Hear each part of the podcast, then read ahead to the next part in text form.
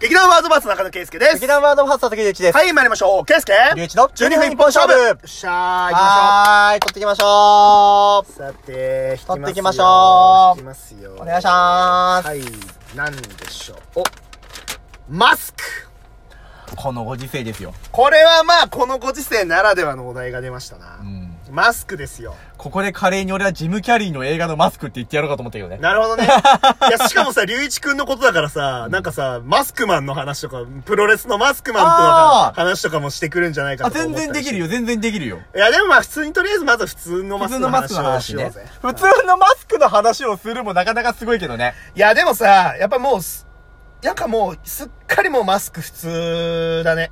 ね、逆にさ、マスクをしてないとうん変だなって思う感じにうん。なっちゃうのが嫌。いや、そうだね。うん。え、なんかさ、なんだろう、別にさ、正直俺マスクしてなくてもいいと思うのよ。うん。なんだけど、やっぱり、マスクしてない人が目立つようになってきてるね。ああ、やっほぱりんとね、ほんとそれはね。ああとさ、あの、こういうメガネ民にとってはうさん、マスクって天敵なんだよあ。い。や、そう、曇るからね。曇るんだよ、ほんとに。本当に。いや、だから俺は、正直マスクしてる時も、大体鼻とかは隠してないもんうね。ん。口だけしか隠ししてたくはないのさ、本音を言うとうん。ただ、やっぱりこのご時世でワクチンもないうん状況下とするならば、自分が無症状でうん持ってるかもしれないうん。。うんだから、相手に移さないためのエチケットとして、マスクつけましょうねの考え、うん。うんそれはもうその通りだ。うん、になるから、これがさ、ワクチンがじゃあ、果たしてできまして、まあ、インフルエンザと同じようなうん。扱いとかになっていくのかもしれないじゃない、うん。そうなった時にまた、マスクを取り外せるような状況下になればいいなとはすげえ思めちゃくちゃ思うね。う。うん。いやー、あとさ、めちゃくちゃ肌荒れるね。もう尋常じゃない。尋常じゃないね。うん僕もともと肌はそんな強い人間じゃないので、うん結構、小学校とか小中ぐらいはずっとニキビに悩まされていた人だっったんたで、今になって、あの、ニキビって言わないんですよ。吹き出物っつうんですよ、俺。ああ、もう嫌な、嫌な5文字。嫌な5文字。こ の嫌な5文字とね、付き合っていかなきゃいけないわけでございますよ。うんいや、なんか、俺最初、だからそれこそ、なんだろうな、えーと、春ぐらいうん。春ぐらいの時は、うんそんなに感じなかったんだけど、んその肌のあれう。ん。でもやっぱ夏になってから、急に来たなとい思や、った。来るね。うん。めちゃくちゃ荒れてるわ。多分これれ聞いてる人たちも結構ね、おのおのが悩まされてると思いますえーよ。思いますよ、やっぱ。だから結構な頻度で俺は化粧水つけたりとかうん。はするかな。マスクも今布マスク使ってるから、うん結構布マスクのストック何枚か用意してこまめに洗って、はいはい、うはいん。でもあれでも、洗い、つでもね、やっぱ一生使えるわけじゃないから。そうだよね。そう、ぼちぼち買い替えかなとかね、はいはい思ったりはしなきゃいけない。でもまあ、む以前に比べれば、うん手に入る状況下にはなったから、そうだね。そこは正直安心かなって思ってる。まあね、うんそれは思うわ。うん。うーん、まあ、あとやっぱりさ、やっぱ息苦しいよね。かなりね。いや、それでさ、多分俺のしはさ、仕事柄さ、他の人よりもより息苦しいのよ。うんうんうんうんうん。そううんやな。そう。だから、本当なんていうか、会社、仕事場からはう、ん。本当人とはず、会う、あの、対面でうん。会う時以外はう、ん。マジで外せって言われてる。そう、あーそう指導されてる。いやでも、そうしとかないと、うん、ぶぶっ倒れちゃう。っ倒れちゃうからね。うん、本当に。そうそうそう。で、俺なんかは接客業をやっているので、うんマスクつけて、うんあのカーテンがさ、ドーンってあるわけじゃん。ううこの2枚重ねの圧は尋常じゃないよ。いやー、声聞こえないよね。ま、 そう、聞こえないしさ、うんなんつうの、口元を見て、なんて言ってるかを判別したりすることもあるわけじゃない。うん。あのー、例えば言葉発せれない人とかはさ、ん。口元でっていう人もいるわけじゃん、うんうんで仮に普通に喋れたとしても、うんその口元である程度カバーリングできてる部分って実はあってそうだね。そこが全部遮断されてしまうと、うん本当にね聞き返すことが増えたうん。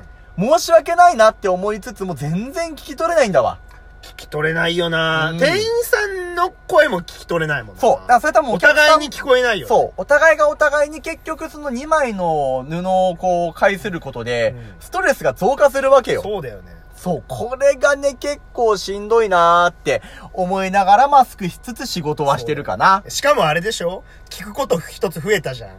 レジ袋いりますかっていうほんさ。とそれほんなことしてくれましたよ、まったくもうまあね。まあまあまあ、うん地球、地球環境、地球環境が、 地球環境がなんか、なんかだから、しょうがないん、しょうがないんじゃないんですかいや、わか るよ気持ちはわかるよわあかるよって言いつつふてくされてるよあ。いやーまあでもね、ちょっとね、このタイミングかとは正直思ったよ。い、や、バッティングもいいとこだよう。ーうんん。もうちょっと慣れてからにさせてくれっいて思ってる。やーそれはそうだと思うね、うんほんとね。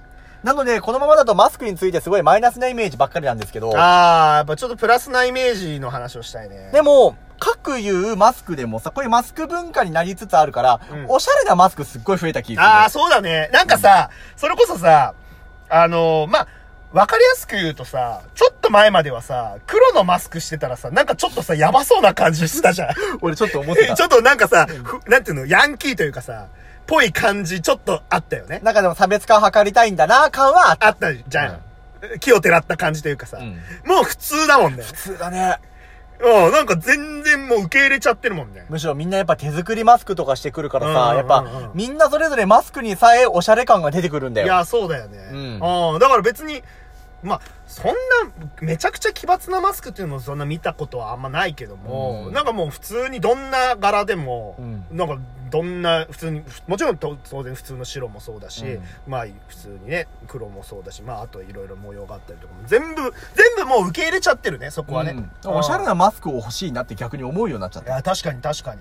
なんかそういうおしゃれなマスクの専門店とかあったりしませんかねああ、なんかありそうじゃない、うんありそうっていうか、なんかそう、あの、ここの、す最近できたっぽい、そうだよだね。からもしかしたらなんかネット限定とかかもしれないあけあれー、どまもあさ、そうだね。なんかうそういうのがあるといいなーって思っちゃっんいた。やー、確かに。うん、せっかくだし、身につけなきゃいけないものなんだから、それについておしゃれもしてこうぜっていえう方、が。どんな柄つけたい俺どんな感じつけてみたいそうだなまああんま奇抜で木をてらうというほどでもないけど、うん基本白黒がいいなと思うので、あーうんうんあの、千鳥柄、千鳥柄うん、千鳥格子っていう柄があるの。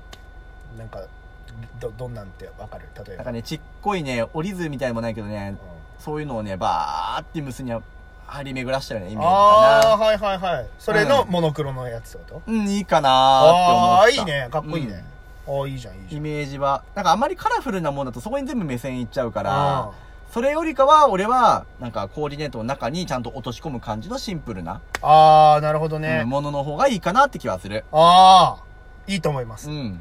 俺、俺も、俺もそれを聞いて、俺もそれやりたくなった。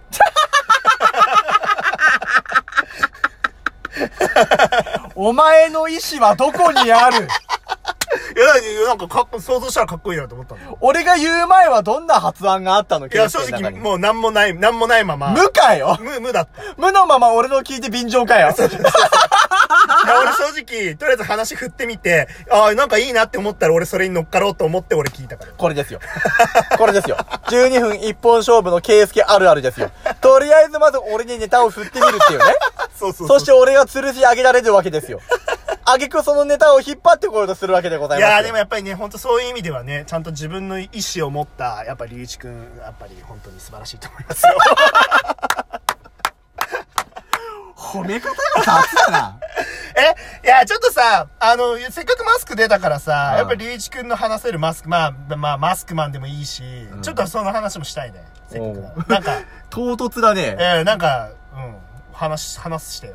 マスクマンの話か。まあ、プロレスラーでいろいろなマスクマンがいらっしゃるわけで、うんまあ、有名どころとすれば、あと、今年の1月に引退された重心サンダーライダー。ああー、はいはい、そうだ。なんていうのが多分まあ、マスクマンの中では一個レジェンド。